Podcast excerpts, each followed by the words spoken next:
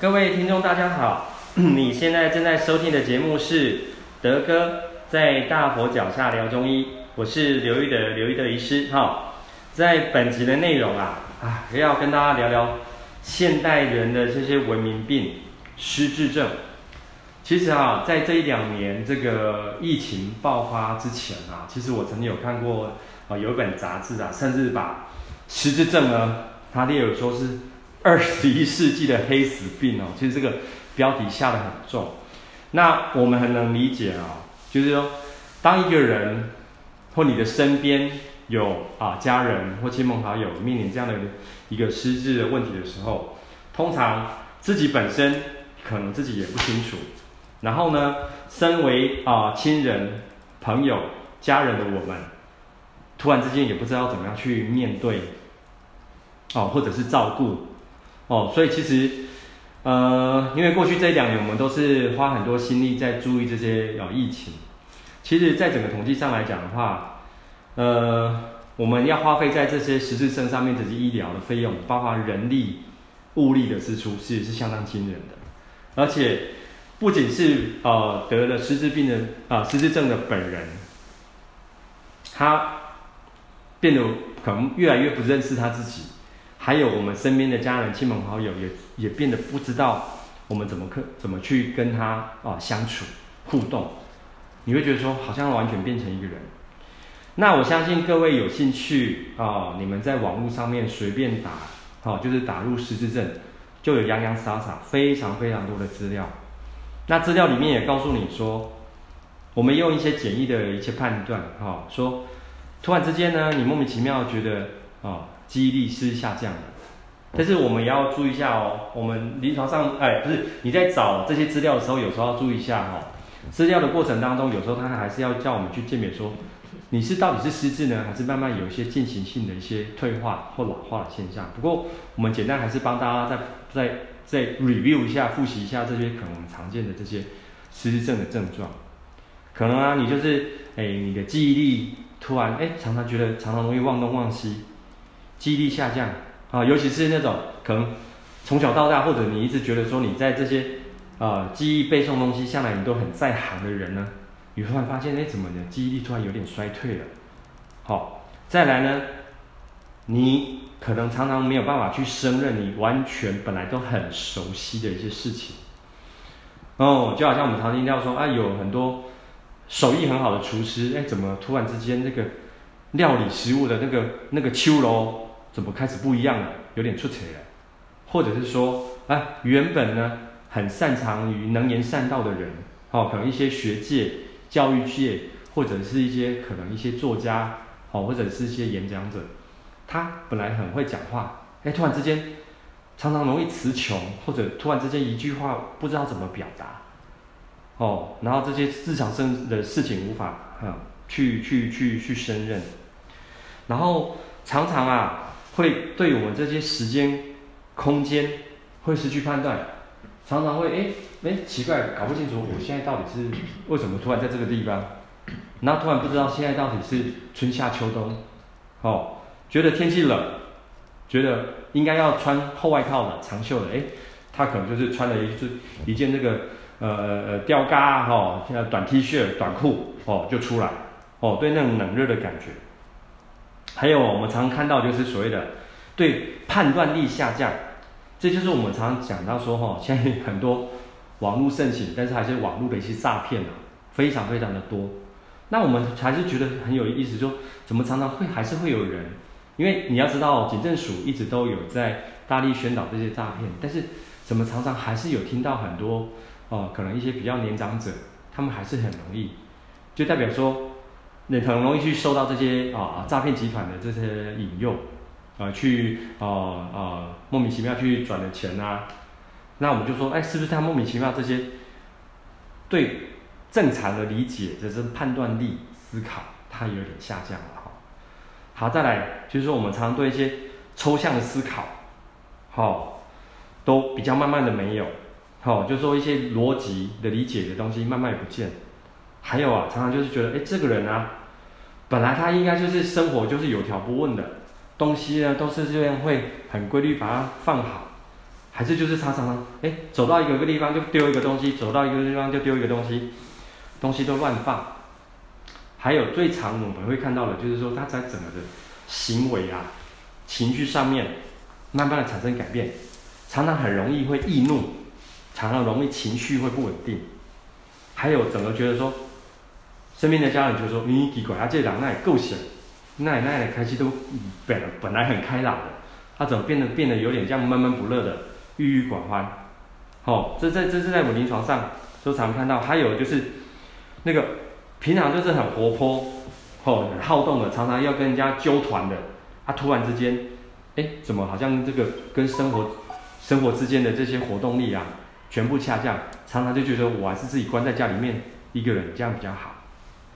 诸诸如此类的，我相信哦，我们这边聊，那大家有兴趣的话，都可以在网络上面查到非常非常多的这些资讯，哦，我们可以做一个一个一个一个一个评估哈，因为毕竟来讲，我们知道。呃，现在台湾还有日本哈、哦，都一样，我们这个老年人口哦，一直哦一直逐年攀升，其实就是我们的平均余命都拉长。那大家呢，哦活了很久，但是问题是，大家对这些身体慢慢慢慢是不是有这些退化、老化，或者是这些警讯，我们是不是能够提前去得到一个一个一个讯息想法？我这边提供一个几个我生活上面的一个一个一个。几个案例哈，就是就是我自己门诊的几个案例。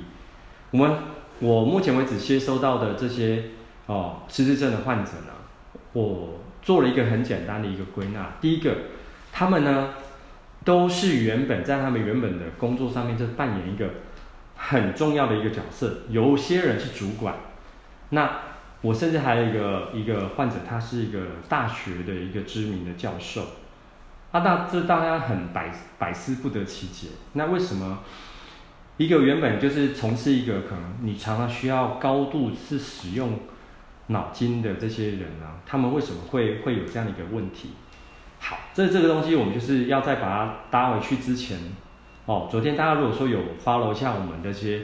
啊、呃、网页的话，我们这几天呢，哎、这阵子刚好有去搜寻一些资料。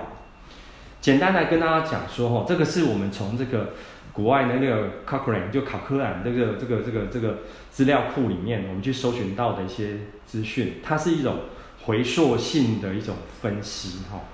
那这个东西我们是从他们的科那个那个那个数据上，我们去得到一个一个一个一个证实。它主要是讲到说，哦，当然很多东西是跟现在人的工作压力大。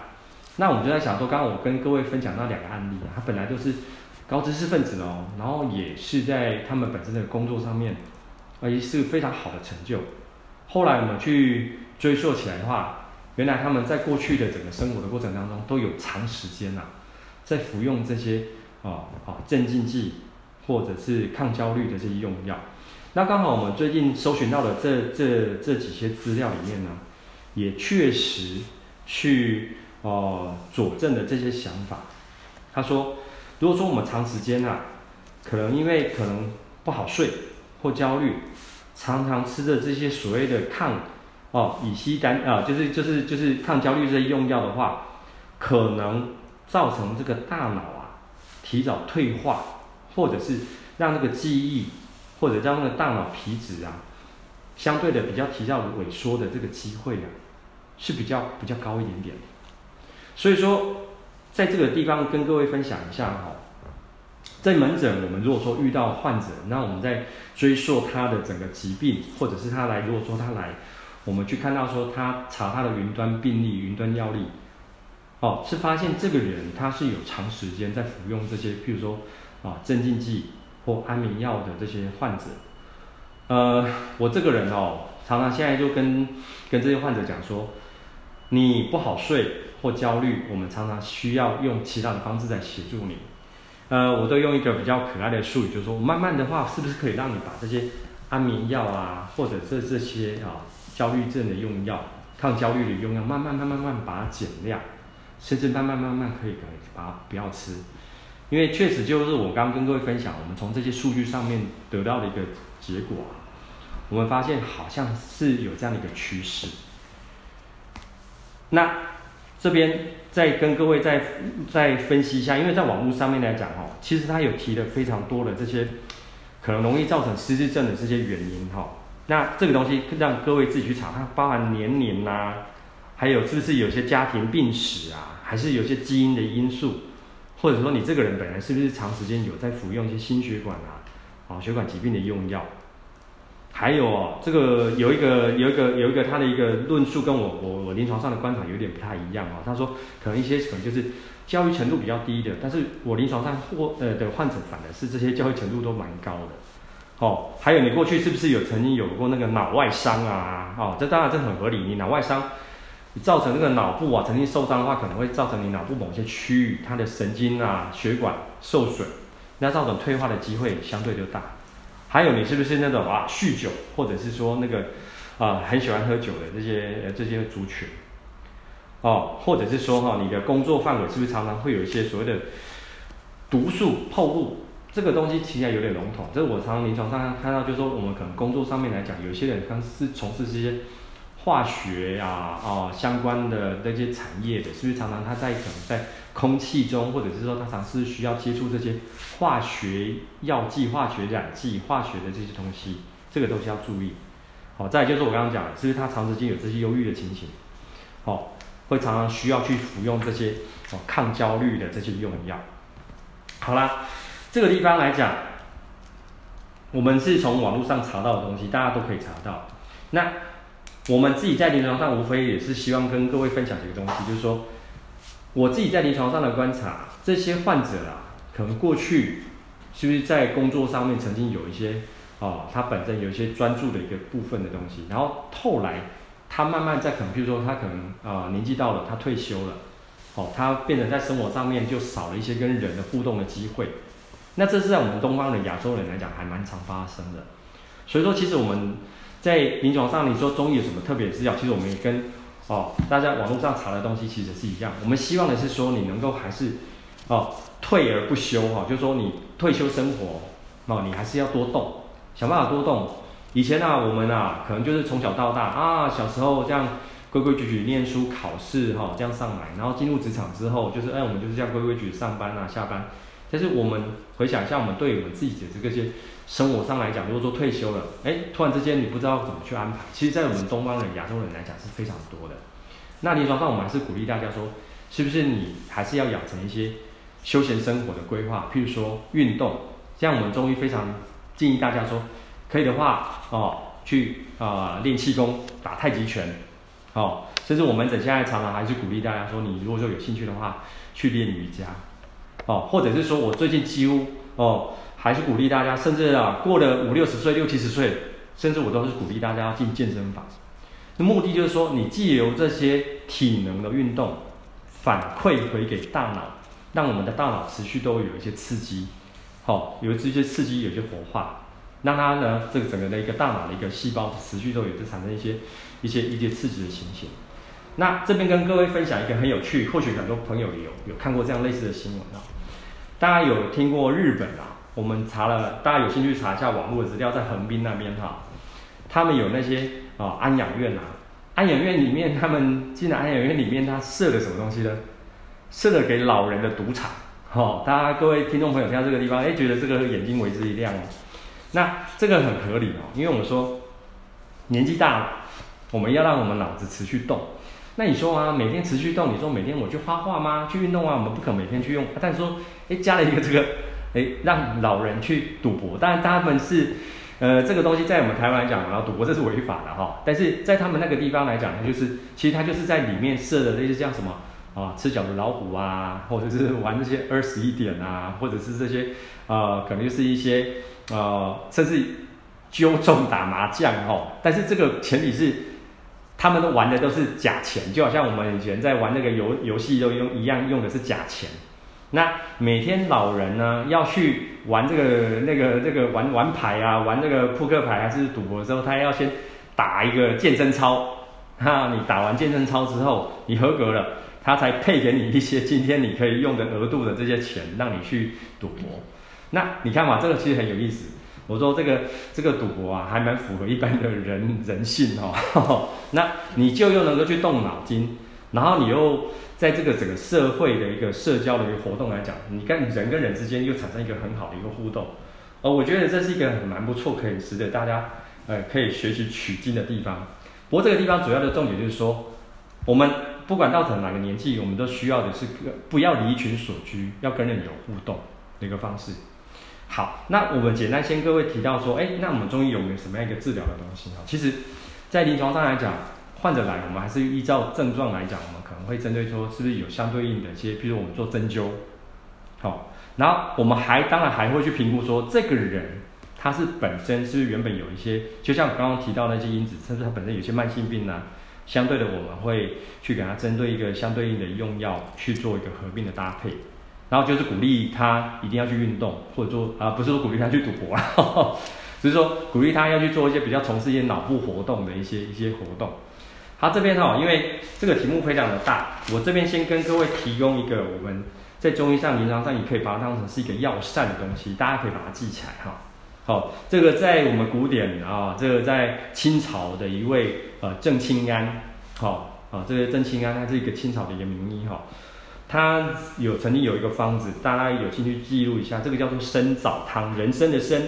哦，红枣的枣，参枣汤，它的剂量是这样子哈，